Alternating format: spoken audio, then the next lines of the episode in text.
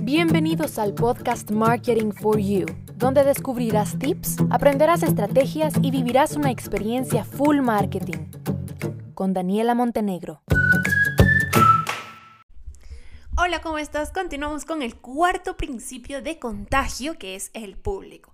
Hemos hablado de la moneda social, de los provocantes, de las emociones, pero todo eso va enfocado a personas, señores. Y esas personas son tu público al que, el que tú tienes que despertar, pues todo esto. Entonces, em, este principio del público, más que todo a lo que se refiere, es al tema de la observabilidad. ¿sí? Las personas tienden a observar mucho y tienden a seguir recomendaciones y gustos de otras personas que hacen con frecuencia. Entonces, cuando las personas tienen patrones de consumo o hábitos de consumo muy visibles, están provocando y están despertando todo el tiempo de emociones, necesidades e intrigas en más personas. ¿Por qué? Porque son cosas que otras personas pueden observar, ¿sí? Eh, pongámosle el ejemplo de Apple y cómo Steve Jobs eh, comprendió perfectamente esta teoría, ¿verdad? El logo de, de Apple, si ustedes se dan cuenta, nunca está viendo al usuario. O sea, yo nunca estoy, a menos de que yo le dé la vuelta, ¿no? Pero el logo no me está viendo a mí. El logo está viendo a las otras personas, a las personas que lo rodean. ¿Por qué? Porque es la observabilidad, la visibilidad que eh, él puede tener con los usuarios que ya usan sus productos. ¿sí? Es la prueba social únicamente que en lugar de que las personas estén diciendo todo el tiempo, yo uso Apple, yo uso Apple, yo uso Apple, pues simplemente con sacar el celular o sacar la computadora y ya está, porque el logo está dirigido para esto, está, tiene este enfoque de la visibilidad y funciona exactamente igual con los patrones y comportamientos de consumo. Entonces, para que nosotros podamos guiar a nuestros clientes, a nuestros consumidores y lograr tener alta observabilidad, ¿verdad? Esto, es enfocado a las personas que ya consumen tu producto, para que tú los puedas instruir ahí un poquillo y, y, lograr también eso, ¿verdad? Que más personas te conozcan a través de sus comportamientos y patrones de consumo. Hay varios puntos, o bueno, hay tres puntos básicamente que podemos tocar y que son importantes que tú tomes en cuenta. El primero es hacer público lo privado. Convierte eh, su causa, su elemento, su comportamiento en algo público, ¿sí?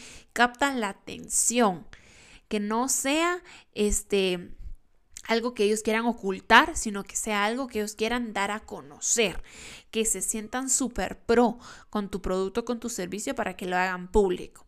El punto número dos es que diseñes ideas que se publiciten a sí mismas, ¿sí?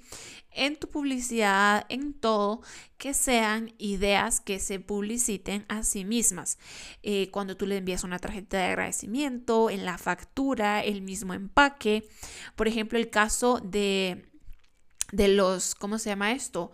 De, los celulares, ¿verdad?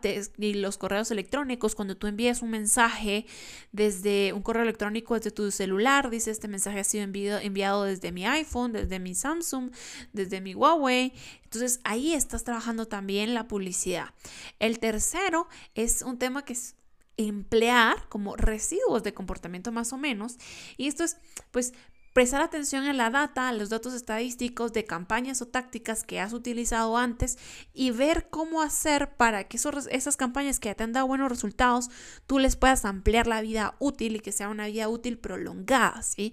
Eh, una vida útil que te permita a ti estar presente en la mente y en la vida de ese consumidor por mucho más tiempo y que por consiguiente esas personas te lleven tu marca donde quieran que ellos vayan. Estos básicamente son los tres puntos.